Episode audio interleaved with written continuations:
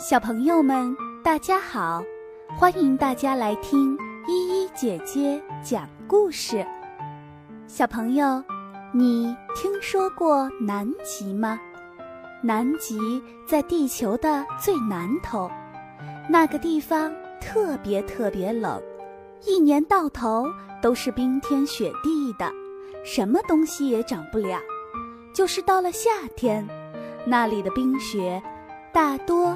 也都化不了，可是有一些不怕冷的动物就在那个地方生活，比如说海豹、大鲸鱼，还有企鹅。企鹅长着胖胖的身子，脑袋长得像鸟一样，有一个尖尖的嘴巴，头和背上的羽毛是黑色的。胸前的羽毛是白色的，你要是远远的看呢，它就像穿着一件黑色的大衣，走起路来一摇一晃的。在南极的一个冰岛上，生活着一对大企鹅。有一天，企鹅妈妈生下了一个蛋，企鹅爸爸和企鹅妈妈可高兴了。他们俩就轮流着把这个蛋放在自己的脚面上，用肚皮上的羽毛盖好，认真地孵着。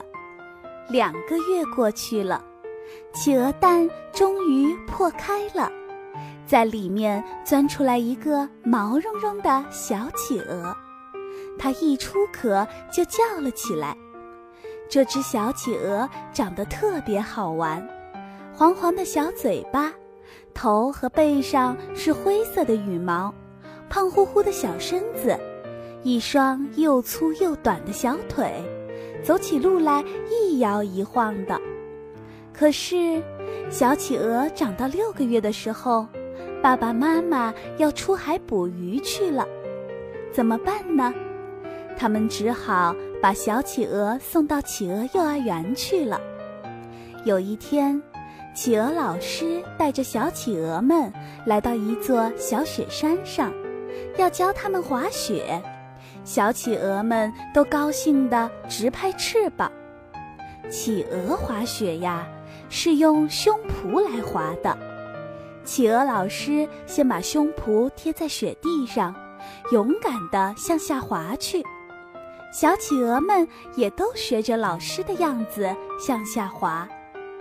企鹅的肚皮和胸脯都很厚，它们的羽毛也很光滑，所以它们用胸脯滑雪一点儿也不疼，而且又快又稳当。小企鹅们跟企鹅老师从小雪山上向下滑去，就像滑滑梯一样。他们玩了一次又一次，越玩越高兴，谁都不愿意回去了。又有一天，企鹅老师带着小企鹅来到海边学游泳。可是，刚一到海边，企鹅老师就冲着天空大叫起来，还使劲地挥舞着翅膀。小企鹅们不知道发生了什么事儿，都吓呆了。他们抬头一看，哎呀，原来是一只大贼鸥。正想偷偷的来叼小企鹅呢，小企鹅们吓得呀，都挤在了企鹅老师的身边，不敢动了。他们知道，要是叫贼鸥叼走，就会被它吃掉。嘿，企鹅老师真勇敢，他用那尖尖的嘴巴和翅膀，又是咬又是扇，终于把想来叼小企鹅的贼鸥给打跑了。这件事儿让小企鹅们懂得了，贼鸥是企鹅的敌人，要时刻提高警惕。但是见了贼鸥也不要怕，要用嘴和翅膀去咬它、扇它，把它打跑。这天，小企鹅们不仅学会了游泳，也学会了怎样和贼鸥斗争。小企鹅们在幼儿园里学习了好多好多本领，他们就要毕业了。爸爸妈妈们都来接自己的孩子了。可是，他们站在孩子面前一看，这哪里是他们的小宝宝呀？都认不出来了。这些小企鹅们长得都差不多，都披着一件灰色的大衣，胖乎乎的小身子，一摇一摆地走路。这可怎么办呢？企鹅爸爸和企鹅妈妈们就干脆站在小企鹅的面前，大声地叫起来。这一叫，小企鹅们就能听出来。他们高兴地朝自己的爸爸妈妈跑去了。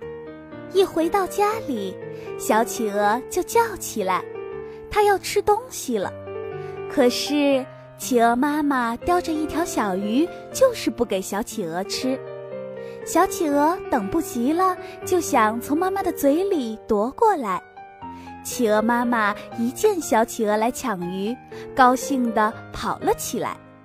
小企鹅急得又是叫又是追，追呀追呀，它追上了妈妈，就把鱼吃到嘴里了。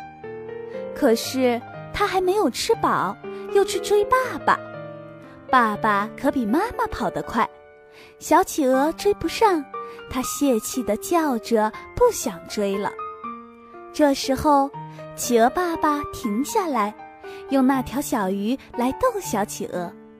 原来呀，企鹅爸爸是在教小企鹅学本领呢。因为呀，将来到了大海里，不会追赶鱼群，就捕不到鱼，会饿肚子的。所以。现在，企鹅爸爸和妈妈就要让小企鹅学会找到食物的本领。小企鹅慢慢的长大了。第二年，小企鹅自己已经换上了黑色的羽毛大衣，长成了一只健壮的大企鹅了。它呀，就要离开爸爸妈妈，自己独立生活了。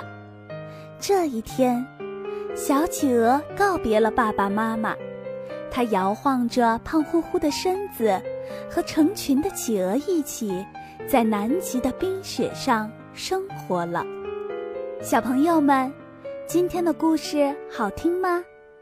告诉你们，实际上并非所有的企鹅都生活在南极，在非洲大陆和美洲大陆南端、新西兰南部海域都有企鹅居住。